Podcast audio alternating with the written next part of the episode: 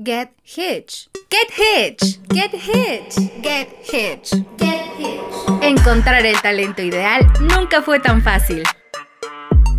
Hola, ¿qué tal? Bienvenidos a este espacio en donde hablaremos sobre atracción de talento, construcción de una empresa, cultura organizacional y entre muchos temas más.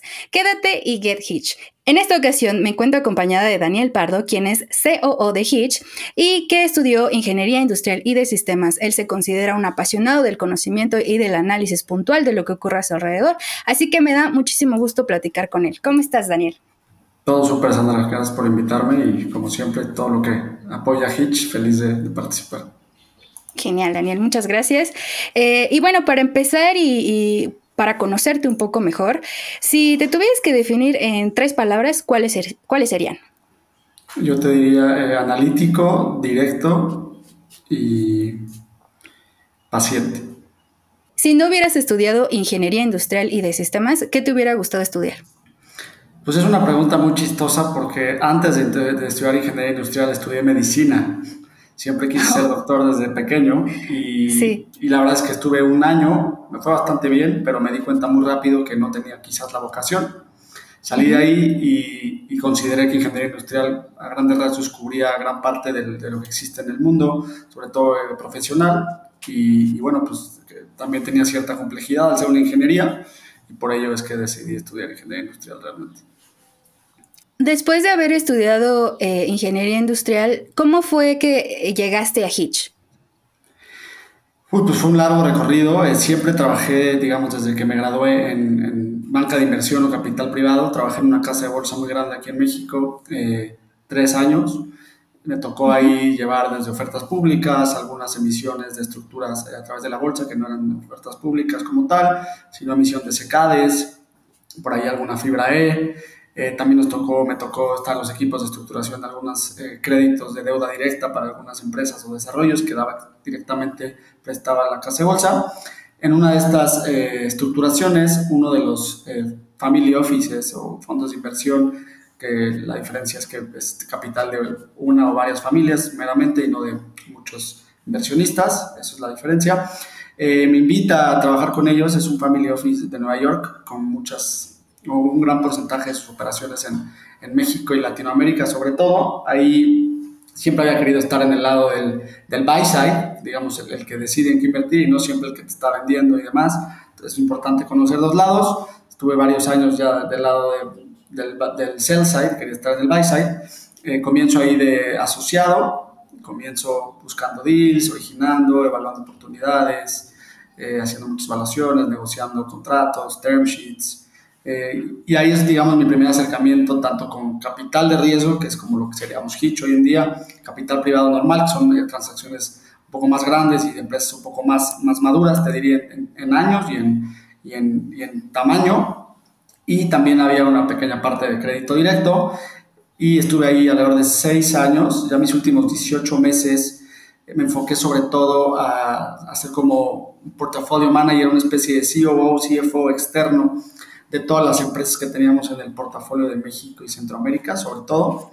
Y digamos que ahí fue mi primer acercamiento a, pues, equipos, a reclutar equipos, ¿no? No siempre había estado sido reclutado, eh, nunca me había encantado muchos de, las, de los procesos que los que había estado, muy largos, muy tediosos.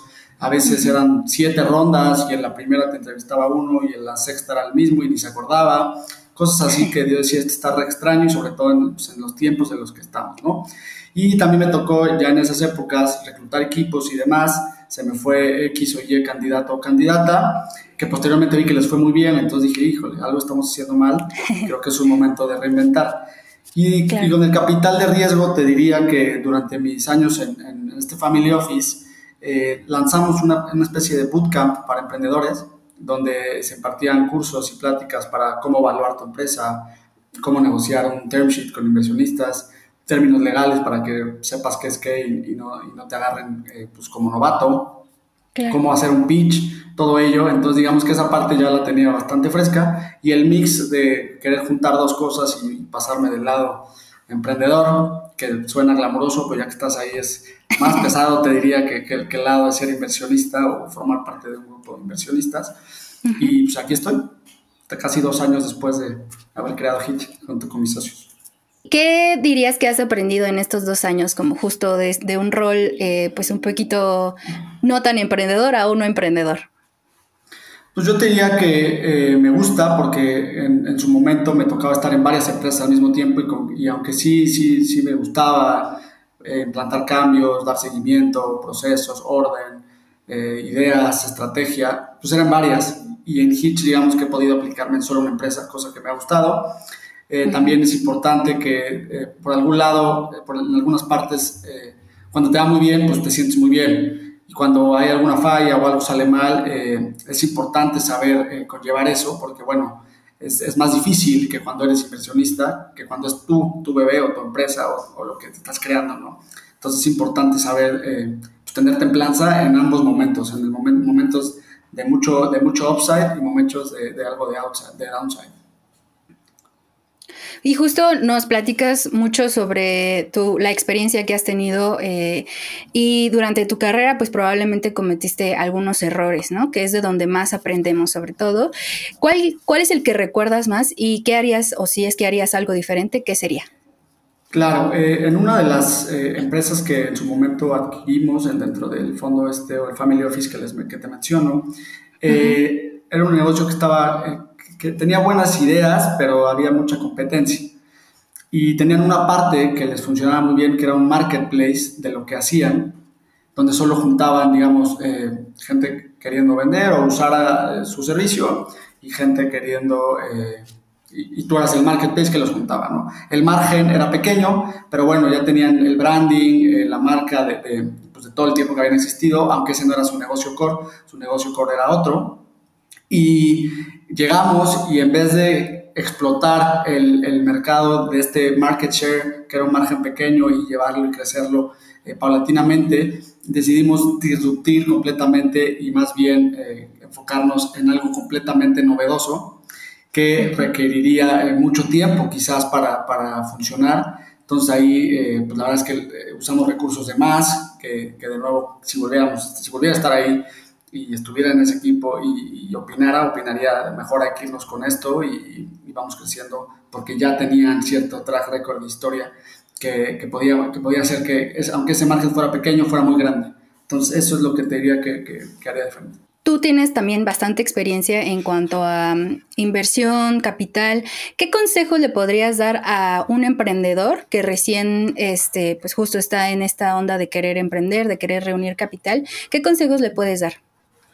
Pues yo te diría que eh, importante, sobre todo en, las primeras rondas o en la primera ronda quizás, eh, no, no, decepcionarte, tener eh, capacidad de frustración porque vas a recibir muchos nos y sobre todo en las primeras etapas, como te, como te menciono. importante también ser franco en, lo que cuentas de tu empresa, en cómo lo cuentas, porque la, la lógica y cuando estás comenzando quizás no tienes tantos números detrás que te soporten o estás apenas comenzando a mostrarlos, por lo que es importante tener hasta cierto punto que, que, se sienta una comunicación, hasta cierto punto de empatía o de sinceridad con los inversionistas, que crean en lo que estás haciendo, vean lo que estás haciendo y más que confiar en que estás reinventando el hilo negro, hasta cierto punto confíen en el equipo que lo está creando.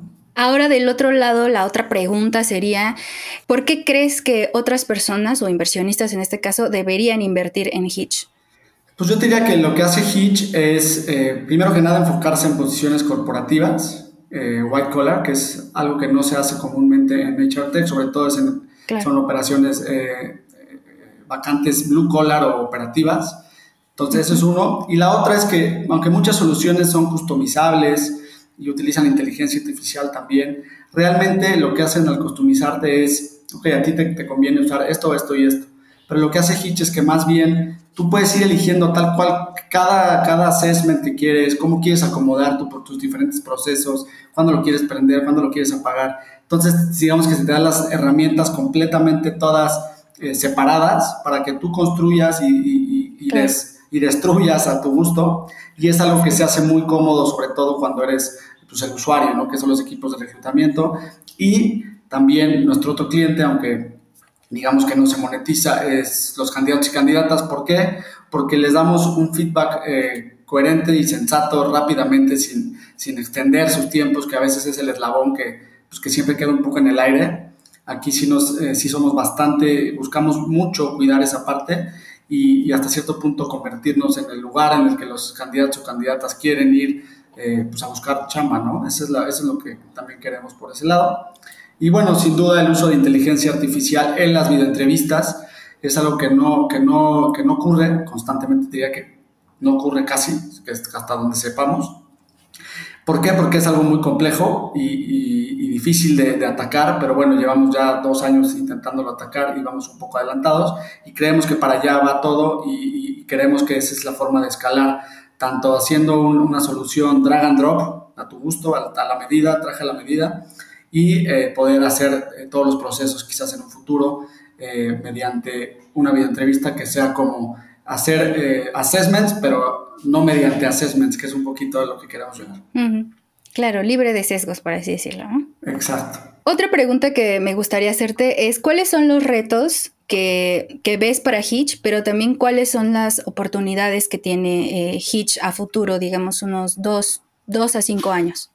Pues yo diría que como retos, eh, en el corto plazo, el, componente macroeconómico en el que estamos hoy en día es, es, complejo, hay una, hay una contracción, se están viendo evaluaciones que, que también aquí es importante decir que las evaluaciones estaban siendo muy altas en los últimos 12, 18 meses, que quizás no iba, no iba a ser sostenible y era hasta un poco utópico, pero bueno, ya se vio el primer, ya se han visto los primeros bajones en esta parte, cosa que, que iba a ocurrir bien que mal. Eh, esta contracción hace que, que algunos de los presupuestos que se que se empiezan a, cortar son en, crecimiento, en hirings, en, en, contrataciones. Pero bueno, es por eso que estamos eh, constantemente buscando eh, mejorar eh, nuestros módulos e incluir más cosas dentro de los módulos que tenemos.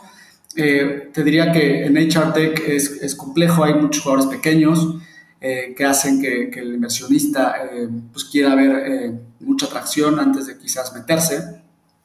Que eso, eso se puede medio balancear eh, si, tu, si tu solución es eh, innovadora y diferente, que es como lo que te menciono. Hay bastante competidores pequeños, como te digo, pero hay una, hay una clara necesidad de un mercado muy grande eh, en, el, en, Latinoamérica hispanohablante, sobre todo, donde no hay un liderazgo claro para este tipo de vacantes y sobre todo México, Centroamérica y los países más al norte de Sudamérica, te diría. Brasil y Argentina tienen un par de empresas, eh, cada uno que son bastante grandes. Muchas de, se enfocan en, posiciones eh, blue collar, como te decía, operativas sobre todo, y utilizan la inteligencia artificial de maneras diferentes, pero creemos que eh, sin problemas existe suficiente espacio y, en el mercado en el que estamos y en la zona en la que estamos sobre todo para, para continuar creciendo y, y, creando más servicios dentro de nuestra solución drag and drop y dentro de nuestro SaaS, ¿no? que la lógica y lo que queremos es que sea completamente self-service para que tú vayas y crees y, crees tus procesos y elijas lo, que, lo, de la suscripción que prefieras sin necesidad de hablar con nadie, ¿no? que muchas veces pues, hay gente que es temerosa hablar con un ejecutivo o, te tardas más, entonces se hace mucho más sencillo si, si la plataforma tiene un, user experience muy fácil de entender y, y que te captura, ¿no? al simplemente meterte y navegar. Otra pregunta que me gustaría eh, hacerte es, ¿qué es lo que más te gusta de trabajar en Hitch? Mira, la verdad es que siempre es, es, es, bonito trabajar en algo que, que, creas tú junto con tus socios o creas tú solo. Yo recomendaría que siempre tengas al menos un cofundador o cofundadora para pues, también dividir las necesidades iniciales, sobre todo, que es bastante complicado. Eh, me gusta mucho que los cambios que se deciden pues, queda en nosotros y en mí, sobre todo como CEO, pues en que se ejecuten, en que suceden. Eh, tengo completa eh, disponibilidad para meter orden, procesos, cosas que siempre me han gustado, que soy metódico y que creo que son eh, algo de lo más importante dentro de, cualquier tipo de empresa, ni siquiera las startups, el seguimiento, la priorización correcta, el orden, creo que son claves y, y cae en mí, ¿no? Entonces el ver qué sucede en el día a día y cómo va mejorando y cambiando, pues es muy gratificante. Y bueno, hace ratito mencionabas algo como, trabajar con, con una mujer, ¿no? Para ti, ¿cómo ha sido eh, esa experiencia? Normalmente se centra mucho la atención de cómo ha sido la experiencia para, para las mujeres emprendiendo, ¿no? Pero ahora del lado de, acompañamiento, de equipo de trabajo, ¿tú cómo te sientes eh, respecto a este tema? Pues yo diría que desde antes de, ser emprendedor, desde que estaba en, el Family Office y, yo pues, hablaba con muchos fondos de inversión, iba a muchas eh, conferencias, muchos summits en diferentes eh, lugares del mundo y, veía de primera persona que, que había pocas mujeres en, los equipos de inversión, en las tomadoras de decisiones, ¿no? Entonces ahí era algo que, que me parecía extraño, que, que había que, equilibrar, aunque sea poco a poco, muy rápido, mientras más rápido mejor, pero bueno, ver el cambio, ¿no? Entonces de ahí me nació ese, ese despertar. Cuando lanzamos Hitch, eh, Gaby, que es, mi socia, eh, se toma la decisión de entre nosotros mismos que ella sea la cabeza. Eh, estamos muy orgullosos de ello. Es, yo diría que quizás la más capaz de todos. Y, nos gusta y somos fieles a, tener equilibrios y equidad dentro de, dentro de Hitch y, esperamos ser un ejemplo para, para otras startups. Eh, todavía al día de hoy sigue habiendo porcentaje más alto de hombres en la empresa, pero bueno, poco a poco, sobre todo este año, hemos ido equilibrándolo mucho y nos tiene muy orgullosos. Y yo te diría que esto se irá equilibrando más conforme más posiciones dentro del mercado, por ejemplo, tecnología, se empiece a equilibrar también el, mercado ahí, que, al día de hoy sigue siendo dominado mucho por, por, por hombres, te diría. Perfecto.